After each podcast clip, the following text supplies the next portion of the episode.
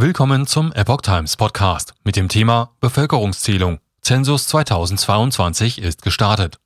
Ein Artikel von Epoch Times vom 16. Mai 2022. Die Befragungen des Zensus 2022 sind gestartet.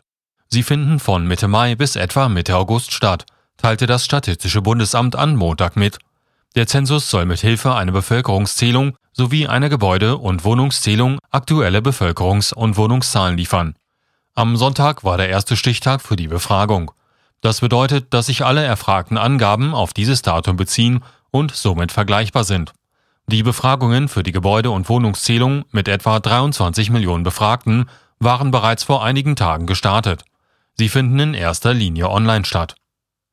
Persönliches Interview. Weiterhin werden etwas mehr als 10 Prozent der Bevölkerung, etwa 10,3 Millionen Personen, in einem kurzen persönlichen Interview befragt. Die persönlichen Befragungen starten am Montag.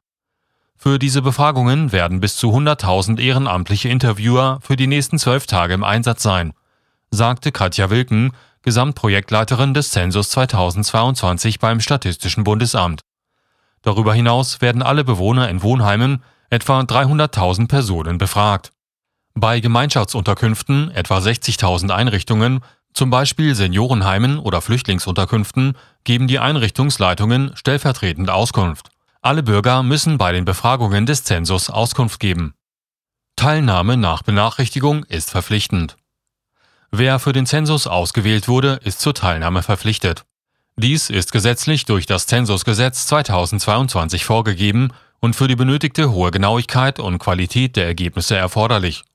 Die Ermittlung der Bevölkerungszahl durch den Zensus gilt als wichtigste Grundlage für zahlreiche Regelungen.